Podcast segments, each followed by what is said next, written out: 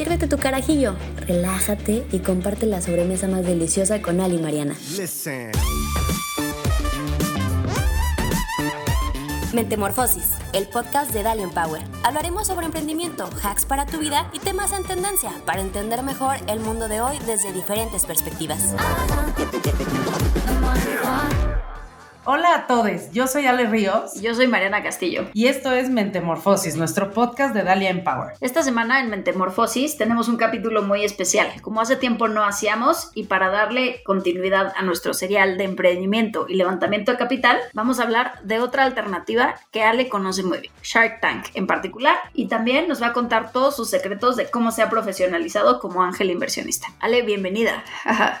bienvenida. Como saben, en nuestro podcast muchas veces tenemos invitados, pero también nos gusta hacer algunos capítulos solo eh, Mariana y yo para que uno nos vayan conociendo mejor, para que podamos bulearnos entre nosotras sin, sin tener que incomodar a ningún invitado. Y también para que tengamos un poco de pláticas uno a uno con ustedes, una cercanía y que podamos este, hablar de temas que eh, Mariana y yo conocemos muy bien. Y para lo cual a veces este, nos gusta hacerlo nosotras y no traer invitados. Entonces, hoy me toca a mí, ya la próxima voy a entrevistar a Mariana y este, de cómo ha logrado hacer todo lo que ha hecho en, en Ben and Frank, este, pero ahorita sí me toca a mí. Prepárate, Ale, vienen duras las preguntas.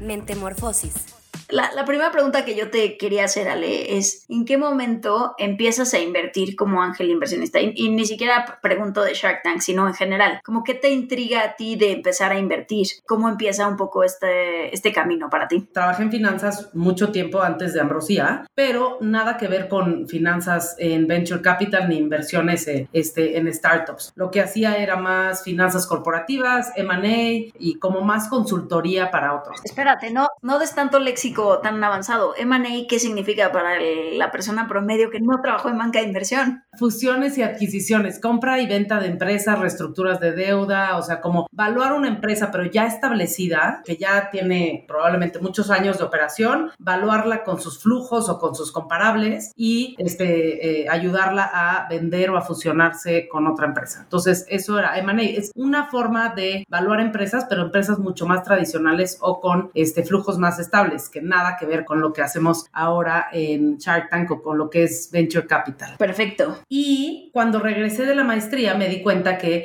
no sabía nada de startups ni de, ni de este Venture Capital porque yo a propósito en la maestría decidí tomar más bien cursos como de dirección general, de general management, tomé cursos de recursos humanos, de marketing, de operaciones, de, de negociación, más para, para complementar mi experiencia financiera para poder ser una buena directora de una empresa. Entonces, eh, no sabía nada de eso. Y cuando yo estaba llegando, estaban por lanzar el segundo fondo de, este, de un fondito que tenemos los exalumnos de Harvard, aunque te choque, pero que se llama SFA, Soldier Angels. Y entonces nos invitaron a todos los que nos estábamos graduando ese año a entrarle a, a este fondo. Y dije, ay, está buenísimo porque eso puede ser una forma en que yo pueda aprender de gente que tiene ya más tiempo invirtiendo en startups, de cómo se evalúa una empresa, qué preguntas le hacen a los emprendedores, cómo se hace un due diligence, etcétera, etcétera. Entonces decidí meterme a SFA como inversionista. Sabes que en nuestra primera ronda de capital institucional eh, nosotros fuimos a pedirle dinero a Field. ¿Y qué pasó? Pues nos querían evaluar muy bajito y nosotros queríamos que nos sean una evaluación más alta. De hecho, nos dieron un term sheet, nada más para que sepan, term sheet es como una oferta de inversión que tiene como los, los detalles principales y tuvimos una oferta de, de Soldiers Field que al final decidimos no tomar y tomamos la que nos dio Dila Capital. Pues sí, en ese fondo que estuvo a punto de invertirte a ti, es donde eh, empecé yo a invertir como ángel inversionista. Y entonces arranqué ahí y entonces ya yo era la típica que iba a todas las juntas, a todos los comités de inversiones que, que hacíamos cada mes. Es medio democrático, ¿no? SFA. Es súper democrático, entonces creo que era una vez cada dos meses o tres meses, antes lo hacíamos más seguido, iban varios emprendedores a picharnos a, a todos en físico físicamente, nos juntábamos este, en unas oficinas y después de que eh, los emprendedores pichaban y nosotros les hacíamos preguntas y así, ya al final todos eh, llenábamos una encuesta y votábamos quién quería eh, este, seguir con el proceso de due diligence, que es de como de debida diligencia, que es como ya de revisar todos los números, la estructura, los documentos legales, fiscales de las empresas. Entonces ya cuando te metes a analizar que todo pinte bien, este, entonces ahí votábamos todos por mayoría de votos si queríamos seguir con el proceso y revisar las empresas más a fondo. Y entonces, este, si sí si, pasan ese proceso, eh, se pone a una persona, a uno de los, de los este, inversionistas del fondo, a hacer ese proceso de due diligence y a reportarle de regreso al comité. Y luego, si ya pasa todo el due diligence, ya invertimos. Entonces, sí es súper democrático. También se vale que alguien tenga veto y que decida este, dar sus argumentos de por qué no deberíamos invertir en cierta empresa o en cierto emprendedor, etcétera. Entonces, sí, es un proceso, la verdad, eh, muy padre y ahí aprendí muchísimo. Ese fue tu primer acercamiento, digamos, o sea, haciendo inversiones en emprendimientos, ¿no? O capital semilla, como lo, como lo llamamos. Y de ahí, ¿cómo...? Eso fue hace cinco años, apenas. ¿Te graduaste hace cinco años?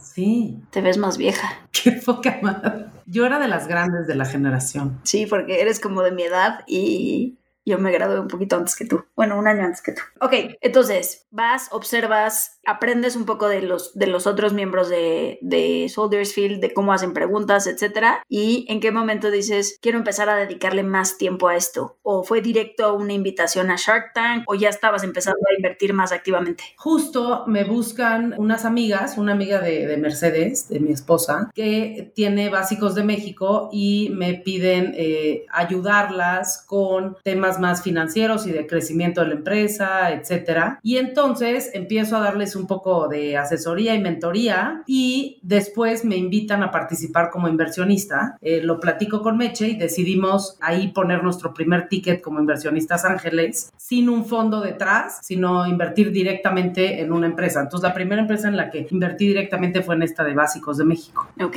¿Y has hecho más inversiones tú como inversionista directo o entiendo y ahorita ahorita nos vas a platicar que has ido cambiando y ahora decidiste levantar un fondo para poder hacer parte de tus inversiones. ¿Me puedes platicar un poquito de eso? Sí, invertí en algunos otros, en algunos otros proyectos. Ninguno jaló. Entonces, este, en realidad invertí en diferentes etapas, como que al principio estaba all over the place. Invertí en ideas y no en proyectos que ya estuvieran generando ingresos y que tienen mucha más probabilidad de fracaso. Entonces, este, ahí también aprendí en qué, en qué etapas de inversión me gusta invertir y en qué tipo de industrias o emprendedores me gusta invertir. Y entonces fue cuando hace dos años, bueno, no, hace un año, este, ya con esta experiencia, eh, me invitaron, me hablaron, me, entrevistaron para participar en Shark Tank como tiburona. Entonces estaba yo muy, muy este, verde en todo este tema. Entonces yo sí me saqué de onda y yo sí les pregunté, ¿sí están seguros de que no se equivocaron y me marcaron a mí de forma incorrecta? Ya sabes, porque sí tenía un poco de experiencia en inversión, pero poco nunca me he dedicado a esto, no, no, no me dedicaba a esto, no tenía un fondo ya establecido, este, etcétera, pero pues les gustó mi perfil y eh, me entrevistaron y decidieron ofrecerme el, participar en la sexta temporada de Shark Tank, que fue el año pasado. Este, ahí primero fue como un poco de prueba, me dieron, bueno, me dieron bastantes capítulos, como 12 de los 20 o algo así, o 15, dos terceras partes de los capítulos, pero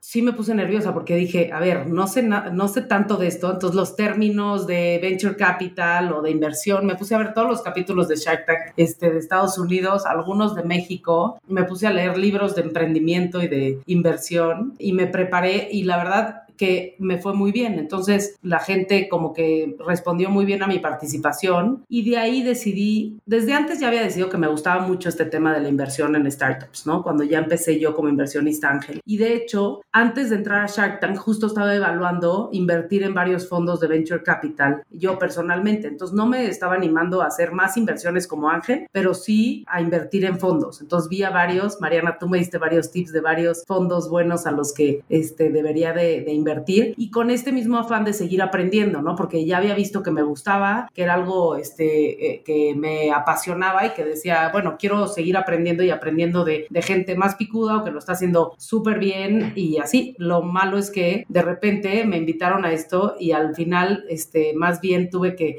meterme a ser más como ángel inversionista en Shark Tank a este, invertir directamente en startups. Oye, Ale, y a ver, de lo que nos acabas de platicar, me salen un par de preguntas. La primera es, ¿descubriste el tipo de, de etapa en el que te gusta invertir? O sea, el tipo de nivel del negocio y también el tipo de emprendedores. ¿Nos puedes platicar un poquito y si has respetado más o menos esa tesis de inversión que tú te habías imaginado en, los, en las inversiones que has hecho en Shark Tank? Justo el otro día platicaba con Andrea Arnao, que es la tiburona también, que fue tiburona aquí en Shark Tank México, pero es tiburona en Shark Tank Colombia. Y justo platicábamos de nuestras tesis de inversión, que un poco con Shark Tank se te van un poco a la fregada porque este, ves muchos proyectos muy diversos en Shark Tank y ves oportunidades muy buenas que al final las tomas y un poco te va desviando la tesis de inversión. O sea, es difícil mantener la tesis de inversión este, súper planchada cuando estás invirtiendo en Shark Tank porque mucho dependes del proceso de selección que se haya tenido antes. Pero un poco sí, sí lo he logrado hacer. O sea, siempre he dicho yo que me gusta invertir en eh, industrias diversas. O sea, no es que tengo una industria en específico que me encante. Eh, me gusta mucho la tecnología, pero en realidad eh, no soy tan buena en eso y no tengo tanto que aportar. Entonces, por ejemplo, me gusta invertir más en, en oportunidades en las que realmente puedo aportar experiencia, mentoría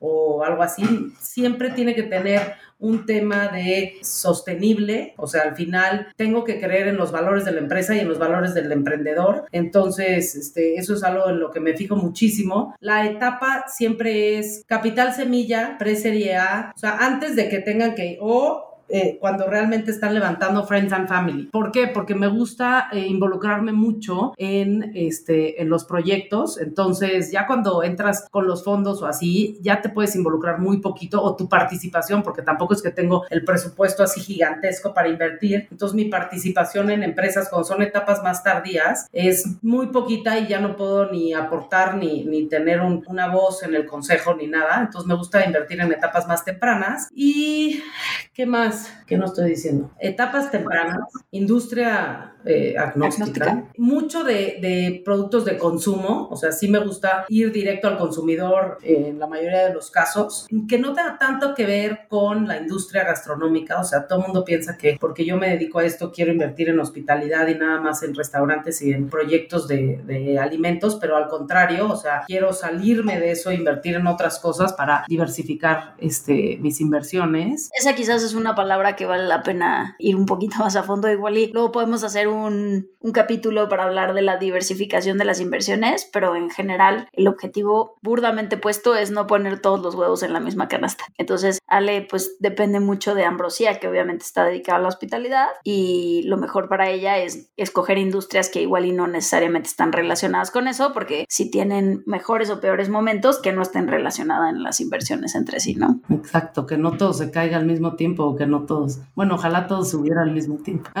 Pero bueno, este, básicamente es eso. Pero vale, entonces creo que una de las preguntas que la gente siempre tiene es, pero entonces Shark Tank no te paga? no te da dinero para que tú inviertas, esta es tu lana. Sí, no, todo el mundo pregunta eso. Este, no, Shark Tank en realidad, todos los que estamos ahí somos inversionistas, eh, estamos ahí porque yo como lo veo es, me llegan buenas oportunidades de inversión a través de Shark Tank, no te pagan nada, es más bien la oportunidad de invertir en ciertos este, proyectos que no tendrías este, oportunidad o que no tendrías tanto leverage, ¿cómo se dice eso? Tanto poder de, negociación este, si no fuera eh, dentro de, de, Shark Tank. Entonces, no. Y el dinero que invertimos, todos los que estamos ahí, es dinero nuestro o de algún fondo que tenemos o este, de un pool de inversionistas que representamos, pero no es dinero ni de Sony, ni de Shark Tank, ni de nadie más. O sea, es dinero de cada uno de, de los inversionistas. Súper, o sea que a ti sí te importa que las cosas salgan bien. Sí, claro. Y la verdad es que cuando decidí entrar a Shark Tank sí evalué como el presupuesto que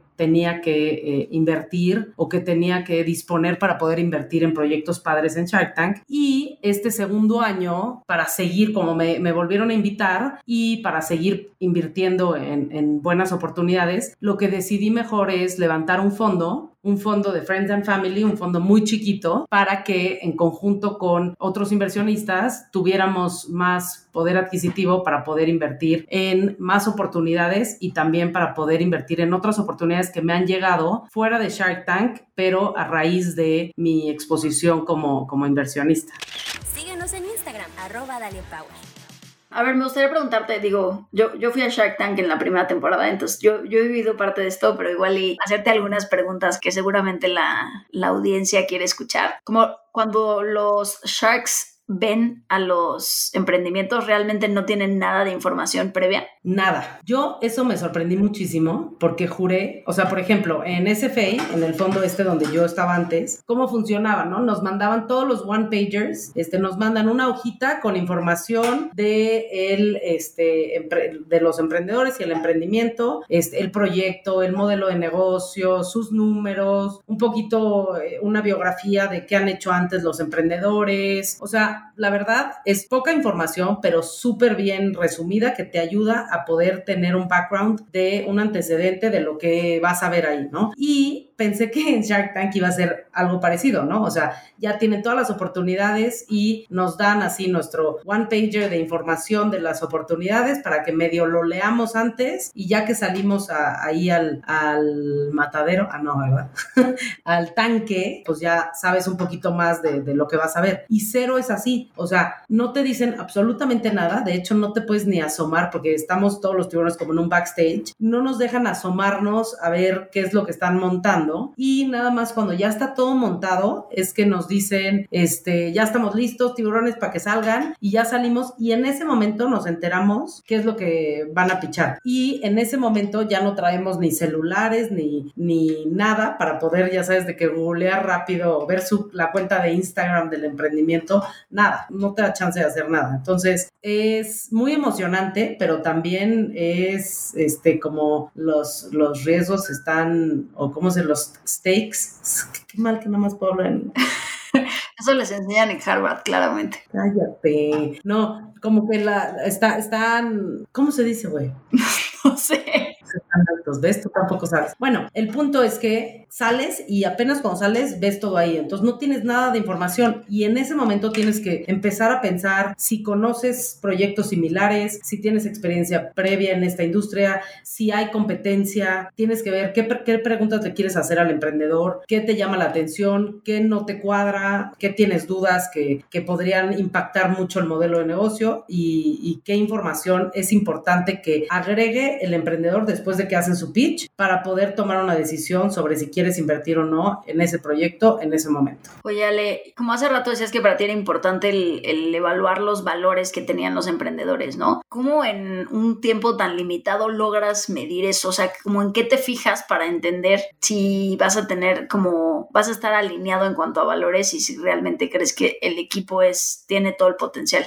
Creo que eso es como mi, reto más grande eh, estando ahí en el tanque, porque para mí sí es muy importante y no es tan fácil de, verlo, pero sí tengo algunos trucos para darme cuenta si la gente este, tiene, por ejemplo, tiene flexibilidad, tiene la mente abierta, este, se puede adaptar bien al cambio, le apasiona su proyecto, conoce eh, el negocio de pe a pa, este, y eso lo hago, o sea, con las preguntas que le vamos haciendo. Uno es saber muy bien qué tan involucrados están en su negocio. Entonces, por ejemplo, les pregunto de los números o del proceso, o depende en qué los vea medio dudosos o débiles, es en lo que les pregunto. Este, y si se saben toda la información y te lo contestan súper bien y no se toman a mal las preguntas, todo eso, creo que ahí me, puedo dar cuenta qué tanto conocen y se apasionan de su negocio. También, por ejemplo, eh, la actitud con la que van. Todos están nerviosos yo estaba muy nerviosa. Si ven mi capítulo, yo estaba sudando, está toda roja y fatal. Es que sí es, o sea, yo muchas veces me pregunto, yo no sé si podría ir a puchar ahí mi negocio. O sea, sí está estresante. Digo, yo la tengo fácil porque estoy del otro lado. Sí. Ahorita. Pero, pero si tuviera que pichar, o sea, yo cero voy nerviosa porque qué. Pero los emprendedores, no manches, van súper nerviosos y todo el ambiente es estresante porque hay miles de luces, hay como 16 cámaras, miles de cosas que están pasando en el momento, hay gente de la producción que está viéndote nada más ahí al lado, entonces, este, no me imagino. Y algo importante es al final, como el capítulo para el emprendedor igual y dura unos 30 o 40 minutos de la grabación, del pitch y las preguntas, pero al final lo que sale en la tele pues, son muchos menos minutos, ¿no? Lo que sale en la tele son como de 8 a 10 minutos nada más. Entonces, sí, le cortan muchísimas partes porque pues no puede salir todo, pero sí dura, depende, hay, hay veces que dura como 30 minutos, pero sí puede llegar así un, un, buen pitch a durar hasta como una hora de, o si no le estamos entendiendo bien al modelo o cualquier cosa, o sea, sí puede durar mucho más. Pero, entonces, todos están nerviosos, pero te puedes dar cuenta qué actitud toman de cuando les empiezas a preguntar. Entonces, si se ponen a la defensiva o se molestan con las preguntas que les haces, o sea, no sé, pero es, es de feeling, creo, pero sí te puedes dar cuenta, eh, cañón, de, de la personalidad del emprendedor cuando están ahí, porque aparte están en su momento más vulnerable. Totalmente. Sí, no, te puedes equivocar. O sea, sí hay veces que digo, uff, no, con este o esta no me gustaría asociarme, o sea, no me veo teniendo juntas mensuales este, de mentoría o de, de seguimiento con esta persona. Y a lo mejor puede ser eh, un tipazo y nada más porque estaba nerviosa, eh, este, salió como con otra actitud, ya sabes, pero creo que sí es muy claro cuando, por ejemplo, yo sí he tenido veces que cuando lo veo o, o veo a algunos emprendedores y digo, uff, no, o sea, este no me latió nada, no me gustaría ser su socio, este, y no, no lo quiero tener ni, ni cerquita, ¿ya sabes? Ya. Yo me acuerdo, Ale, cuando yo fui en la primera, es que yo fui en la primera temporada, entonces las cosas han cambiado, pero una de las cosas que a mí me costaba un poco era que muchas de las inversiones se hacían por porcentajes muy altos de la empresa. Entiendo que esa no necesariamente es tu filosofía, entonces ¿nos puedes platicar un poquito de eso? Sí, creo que eh, Shark Tank está más hecho, no voy a decir hecho, pero más hecho para emprendimientos en etapas todavía más tempranas o que no tienen el, eh, todavía todas las herramientas para llegar con los fondos de Venture Capital, como hemos platicado aquí en episodios pasados, a pedir dinero. Entonces, cuando llegan a Shark Tank, la mayoría llegan más como en la etapa de Friends and Family, como las tres Fs que nos decía Gustavo, creo, este, Friends, Family and Fools. Ahí es cuando llegan a Shark Tank. Entonces, sí en ese momento los porcentajes que, ofrecen son mayores a los que ves en Venture Capital, ¿no? Eso por una parte. Pero por otra parte, este, también hay algunos proyectos que llegan y que están mucho más avanzados, que llegan pidiendo más lana por un porcentaje más chico, que creo que es como lo que, lo que te pasó a ti cuando fueron con Ben and Frank, ¿no? Este, pero sí ha evolucionado y depende mucho, o sea, por ejemplo, esta última temporada, eh, las siete que grabamos, sí vi un cambio en el enfoque de los proyectos que se, que se fueron a presentar. Entonces, creo que depende, o sea, vemos de todo en Shark Tank. Entonces vemos desde los que vienen a pedir 100 mil pesos por el 30% de su empresa hasta los que van a pedir 5 millones de pesos por el 4% de su empresa. Entonces sí se ha diversificado más, o sea, sí se ve más diversidad en el tipo de proyectos que van, pero también eh, es un lugar donde si en un fondo eh, le invierten este, por la misma cantidad y te dan 5%, en Shark Tank lo más probable es que te vayan a dar el doble de ese porcentaje, porque los emprendedores también le sacan valor como al, al network effect o a, a, la popularidad del programa, al marketing, a la, el hecho de que están saliendo en la tele, entonces están dispuestos a dar un porcentaje, a bajar sus valuaciones básicamente, este, por llevarse a un tiburón y por, por salir este, en Shark Tank. Entonces, eso también es padre y es algo de lo que me gustó mucho cuando yo entré, porque dije, es una oportunidad de llevarte muy buenos proyectos, eh, este, evaluaciones mejores a las que verías si lo vería fuera de, del programa. Entonces, eso también es, es, un hecho, que solo por estar ahí, sí va a haber mucha gente que está dispuesta a, a bajar su evaluación para llevarse un tiburón. Sobre todo que eres una influencer con tus miles y miles de seguidores. Ahora ya, pero antes no. si yo fuera un tiburón con mis 30 seguidores, no llegaría muy lejos ese valor. Exacto, chance no te darían tanto porcentaje. Tipo, algo que yo he visto es que igual y hubiera podido negociar diferente con básicos de México, por ejemplo, si hubiera invertido ya después de estar en Shark Tank que antes, como inversionista, porque creo que sí, ahora tengo otros valores que aportar. Síguenos en Twitter, arroba Power. Oye, Ale, ya sabes que aquí nos gusta platicar de diversidad y etcétera. Entonces, un poquito, ¿sabes cómo la producción escoge los emprendimientos que van a aparecer? Y derivada de esa pregunta es, ¿cómo se ve la diversidad de esos proyectos en términos de, de género principalmente, pero pueden ser otras cosas? El proceso, la verdad, es, es muy padre. Entonces, hay un proceso de selección que ocurre durante todo el año o varios años previos a que los emprendedores salgan en Shark Tank. Funciona de, de varias formas. Una es, es, hay un equipo dedicado todo el año estar buscando proyectos para Shark Tank. Pueden aplicar a través de la, de la página de Shark Tank México. Ahí está bien explicado el proceso de cómo, qué tienen que hacer y cómo tienen que aplicar. Y llegan muchos proyectos por ahí, pasan ese filtro y de ahí eh, hay un equipo que escoge a los mejores para pasarlos al programa. Entonces, creo que nos, decían que les llegaban como 13 mil aplicaciones, una cosa así, este, loquísima, o a estoy equivocándome en ese número, pero al final los, proyectos que vemos en, en una temporada son 80, entonces quedan muy poquitos. Pero ese es solo un porcentaje muy chico. Aparte, este equipo de contenidos, que es el que se dedica a estar buscando proyectos, se la pasa todo el año buscando proyectos que estén teniendo éxito en el mercado, que estén teniendo impacto, que, les esté yendo muy bien, etcétera, o de industrias que les llamen la atención y que no tengan actualmente para, para el roster del año siguiente, van, le tocan la puerta a esos em, emprendedores, ya sea por sus redes, por contactos en común, los van y los buscan y los invitan a participar al programa. Entonces, este, de esa forma también llegan más emprendedores. Y por ejemplo, la otra forma que como funciona es que a mí ahorita ya me llegan varios emprendedores a pichar sus, sus proyectos y a todos los tiburones así les llegan emprendedores y la mayoría de nosotros lo que hacemos es que les decimos, ¿sabes qué? Aplica mejor a través del proceso de Shark Tank y te veo o te evalúo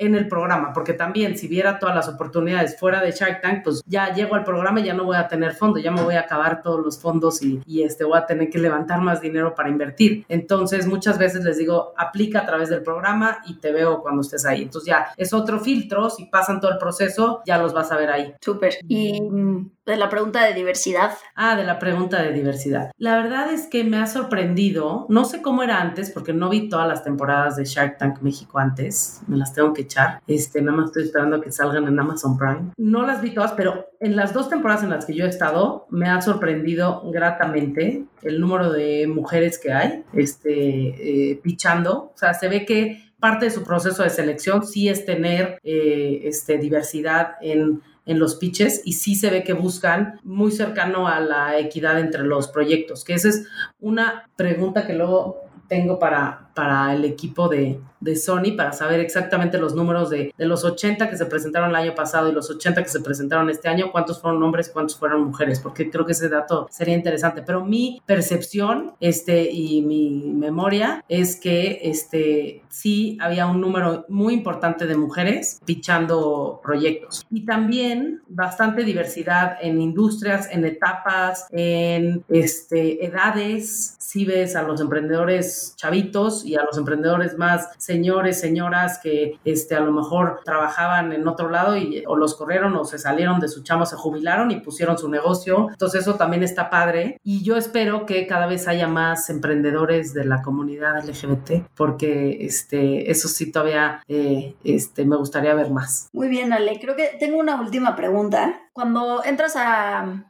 al tanque ya como emprendedor, te dan unos minutos para pichar y luego vienen las preguntas de todos los tiburones. ¿Cómo qué crees que tiene el pitch perfecto, no? Si, si nos están escuchando emprendedores que están aplicando, digamos, al proceso de Shark Tank, esos, no sé, cuatro o cinco minutos que tienen para pichar el modelo de negocio, ¿qué crees que tienen que contestar para empezar el pitch muy fuertes y que levanten el interés del mayor número de tiburones posibles? Algo que creo que es súper exitoso cuando pichan es que cuenten cuenten la historia de cómo arrancaron el negocio, que cuenten como la historia de por qué están haciendo lo que están haciendo, de cómo impacta la vida del consumidor o cómo cambia el momento de consumo de, de alguien, o sea, pero más como una historia, ¿no? Que lo hagan como un poco sí de storytelling, porque enganchas mucho mejor a, a los tiburones con eso. Eso por una parte. Otra cosa es que sepan muy bien su eh, modelo de negocio, que lo puedan explicar en pocos minutos eh, de forma muy sencilla y que se entienda desde ese instante,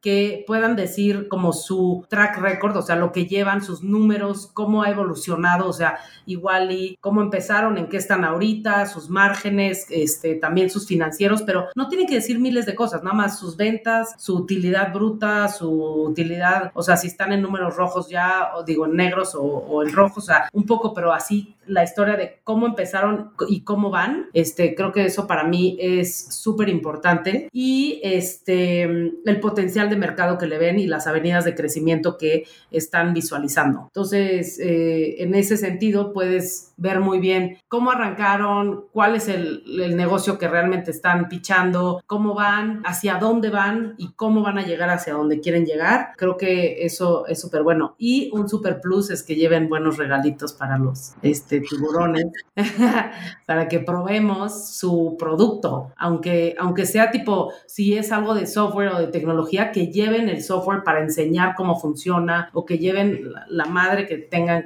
que estén haciendo para que realmente podamos ver de primera mano qué es lo que están pichando. Súper. Creo que eso no solo aplica para Shark Tank, sino para cualquier pitch a inversionistas. Entonces, tener muy clara tu historia ¿Qué agregarías tú de lo que dije? No, creo que es, es, bien importante tener muy clara tu historia porque esto es importante para ti, por qué tienes pasión por esto, qué has logrado y qué potencial le ves y obviamente el demostrar físicamente en la manera que puedas tu producto tiene, es muy, muy, muy importante. Oye, y ahora tengo otra pregunta para ti yo. ¿Crees que es, es buena eh, plataforma para emprendedores? Y si sí, ¿en qué, ¿en qué etapa recomiendas a los emprendedores ir a, a un programa como Shark Tank? Sí, yo creo que es, es, muy buena oportunidad. Uno, digo, los, los tiburones cambian con cada temporada, pero creo que pues en general puedes tener muy buena idea del tipo de personas que, a las que le vas a pichar y puedes tener tus favoritos. Creo que eso también es válido, ¿no? Cuando nosotros fuimos teníamos una lista de, de diferentes valuaciones según el, el, tiburón que era, porque había unos con los que queríamos más y otros con los que queríamos menos, ¿no? Este, creo que eso es súper válido y creo que es bien importante como, como emprendedor prepararte porque al final pues te estás casando tú también, ¿no? Y, y creo que la otra es te salga bien o te salga mal en términos de inversión, pues al final estás obteniendo una audiencia que difícilmente podrías obtener de otra manera, ¿no? Entonces, también creo que es una oportunidad de, de ser resilientes si las cosas no te salen bien, eh, el decir, oye, pues vine, piché, hice mi mejor esfuerzo y voy a demostrarles que se equivocaron, ¿no? Creo que también se vale. Así como lo hicieron ustedes. Exacto. Seguro se arrepintieron de no haber invertido.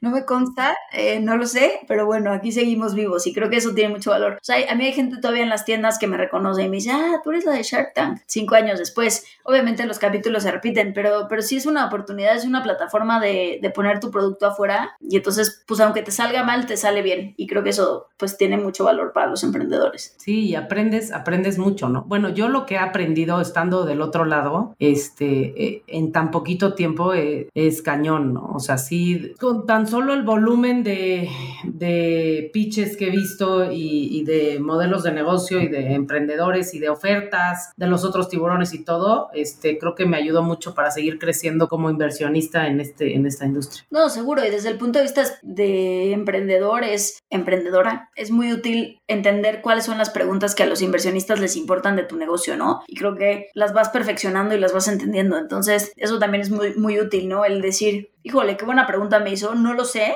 pero déjame pensarlo y, y, más hacia adelante, ¿no? Te quedas con un proceso de pensamiento de decir, si mejoro esto, mi negocio va a ser más atractivo. Sí, te puedes llevar muchos buenos tips. Así si es, es. Que, si es que si es que escuchan. Perfecto, Ale, pues creo que ya acabé de entrevistarte por hoy, pero lo seguiré haciendo, ya sabes. La próxima me va a tocar a mí. Exacto. Muy bien, pues muchas gracias Mariana por la entrevista, estuvo divertido. Vamos con las recomendaciones de la semana. Mentemorfosis con Ale y Mariana. Mariana, ¿cuál es tu recomendación para los que nos escuchan esta semana? Pues aprovechando que es el mes de la mujer, voy a recomendar un libro que me parece espectacular, que se llama No son micromachismos cotidianos y habla de todos esos comportamientos que normalizamos hombres y mujeres, que pues sí son si son machismos y no nos damos cuenta. Se los recomiendo muchísimo, además está súper lindo ilustrado. Yo lo he recomendado mucho y hay veces que hasta como me refiero a, él, como para decir, y te genera un poco un, un, ejercicio de introspección, de decir, híjole, yo hago eso, no debería hacerlo, sí es cierto. Em, entonces lo recomiendo mucho en este mes donde pues buscamos generar un poco de conciencia al respecto de la situación de las mujeres, ¿no? Está, está buenísimo. ¿De quién es? Nada más para, para decir. Aquí creo que ya Son dos autoras. Uno es Erendira Derbez. Y Claudia de la Garza. Correcto. Yo lo voy a comprar en este momento. Yo les recomiendo un podcast que la verdad a mí me gusta mucho escuchar en las mañanas para entender como las noticias globales. No es para el México en específico ni nada, pero es como las noticias globales y un poco más enfocado a temas financieros que se llama Snacks Daily, que es un podcast que dura 15 minutos, una cosa así, o sea, súper, súper rápido, pero te enteras, es diario y te enteras como de las noticias más importantes en el mundo financiero eh, y en el mundo mundo de, de, los negocios en un formato muy divertido y amigable. Se llama Snacks Daily. Yo lo escucho casi diario. Buenísimo. Ya me lo has recomendado varias veces. Yo lo he escuchado muy esporádicamente. Está muy bueno. Con todo esto de Ucrania y así te explican un buen de cosas. O cuando se caen las, la, este, las acciones de empresas o temas de industria y así. Está, está muy bueno. Súper. Pues muchas gracias, Ale. Muy bien. Pues nos pueden seguir en nuestras redes de Dalia en arroba Dalia Empower MX en Facebook y en Instagram y en Twitter, arroba Dalia Empower. Y este, a mí me encuentran en arroba Lerris en Twitter y en Instagram y Mariana en Twitter en arroba Mariana CL. Muchas gracias, nos escuchamos la semana que viene. Gracias a todos, bye bye. Ali y Mariana te esperan en el siguiente episodio de Mentemorfosis para seguir formando opiniones de valor. Listen. Mentemorfosis. Compártelo y únete a Dalian Power. Gracias por escucharnos.